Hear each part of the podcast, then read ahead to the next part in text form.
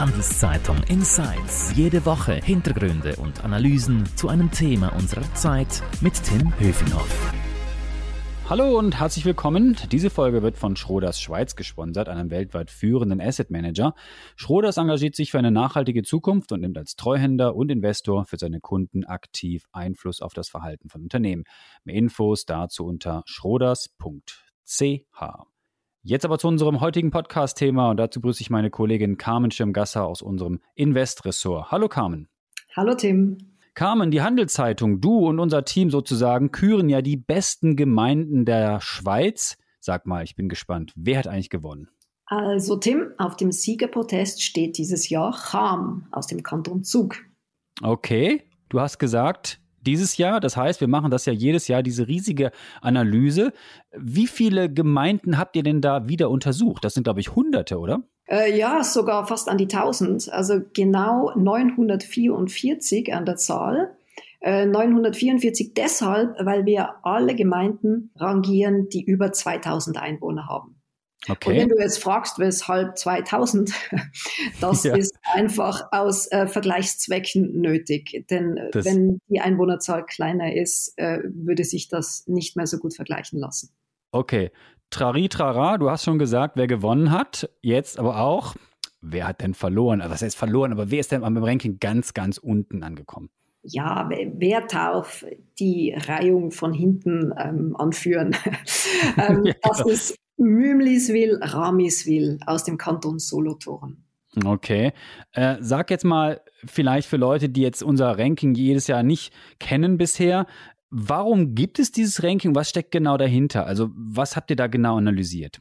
Ja, also wir, wir wollten in erster Linie Transparenz schaffen. Äh, und zwar eine Basis, um Vergleichsmöglichkeiten zu ermöglichen.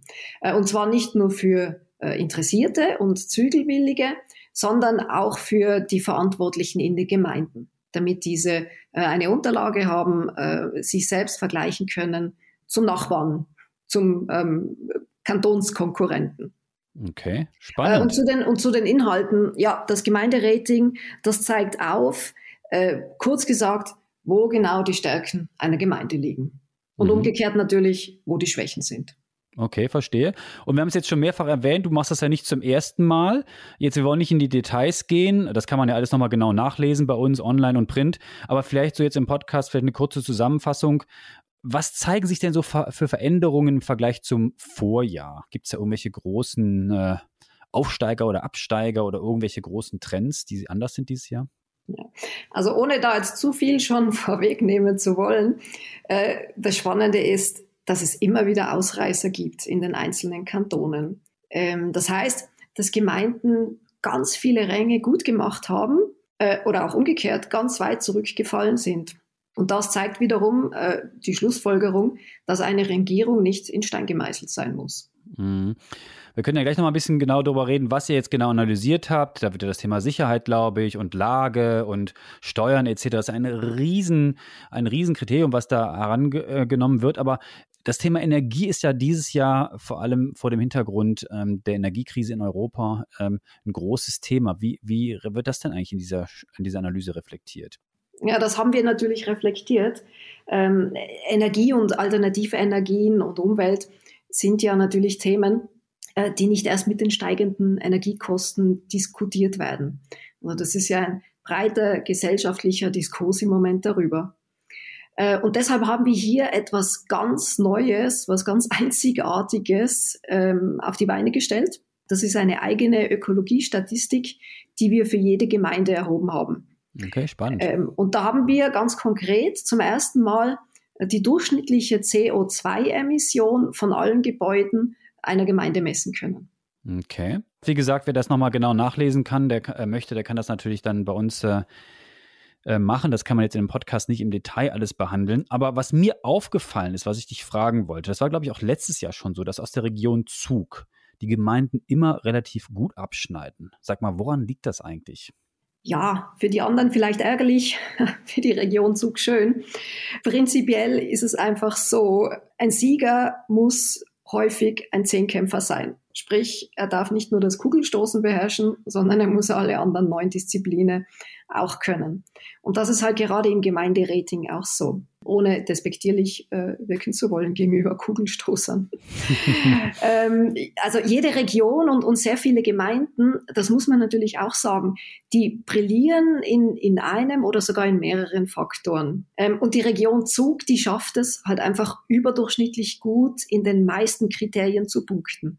Und halt vor allem natürlich auch in den Kriterien, die für viele sehr wichtig sind die wirtschaftlichen Kriterien, also sprich äh, tiefe Steuern, äh, prosperierendes wirtschaftliches Umfeld. Ähm, als Vergleich, es gibt Regionen, die sind wirtschaftsschwach, punkten aber dafür im Thema Gesundheit äh, sehr gut. Also beispielsweise haben die äh, sehr gut ausgestattete Krankenhäuser, haben sehr viele Ärzte, ähm, haben sehr viele Altersheime. Ähm, andere Gemeinden wieder sind ökologisch Vorreiter. Ja gleichzeitig aber schlecht erreichbar mit öffentlichen und privaten Verkehrsmitteln.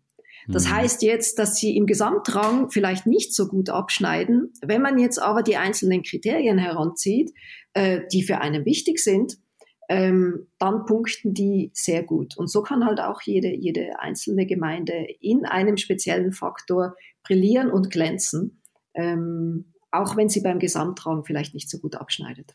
Jetzt erklär doch mal, wie du vorgegangen bist. Also bist du ein halbes Jahr durch die ganze Schweiz gereist und hast dir die ganzen Gemeinden angeschaut und hast mit den Gemeindepräsidentinnen und Gemeindepräsidenten zu Mittag gegessen?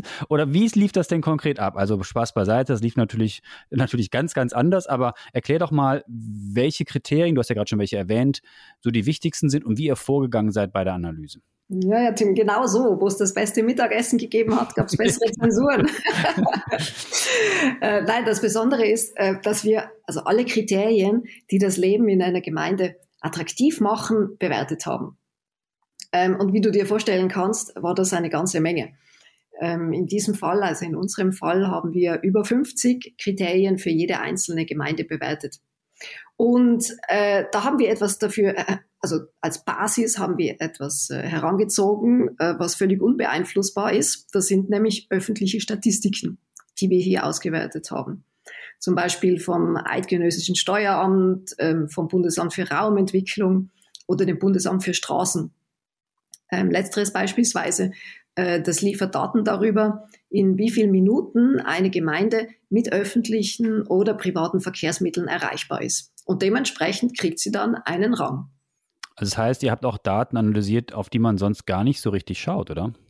Ja, genau, die aber nicht äh, unwichtig sind. Ne? Ähm, ob ich jetzt äh, in einer Stunde im nächstgrößeren Ballungszentrum bin oder in zehn Minuten, das macht einfach einen Unterschied. Und es gibt Menschen, für die ist das egal. Ähm, dann ist dieser, dieser Faktor unwichtig. Aber für sehr viele ist das halt ein Thema.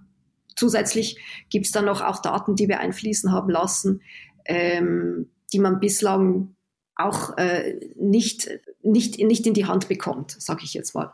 Und welche sind das? Also das sind exklusive Erhebungen. Das, die Ökologiestatistik habe ich bereits erwähnt. Ähm, gleichzeitig die Preisniveaus und äh, die Entwicklungen en Detail bei Immobilien. Und dafür hat äh, die Firma IAZI, die das Rating für uns erstellt hat, äh, über 30.000 Immobilientransaktionen pro Jahr analysiert. Mhm. Und wie kann man das jetzt nutzen als Leser oder als Leserin? Kann ich mich dann fragen, wo will ich hinziehen? Wo ist es schön, wo ist es nicht schön? Wo ist es teuer, wo ist es nicht teuer? Oder welchen Wert hat sozusagen diese, diese Analyse dann? Ja, genau. Ähm, es ist ja so, dass man sich zeitlebens in einer anderen Lebensphase befindet.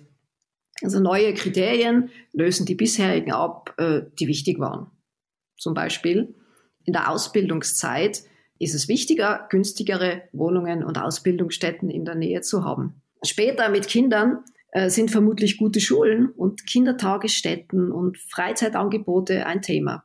Ähm, und im Alter wird äh, sicherlich die Versorgungssicherheit mit Krankenhäusern und Altersheimen ein Thema sein. Und im Gemeinderating kann man nachlesen, wie die eigene Gemeinde in jeder dieser Kriterien abschneidet. Oder welche Gemeinde vielleicht in der jetzigen Lebensphase idealer wäre. Natürlich, ähm, sofern man zügelbereit ist. An dieser Stelle nochmal kurz ein Hinweis auf unseren Sponsor. Diese Folge wird von Schroders Schweiz unterstützt.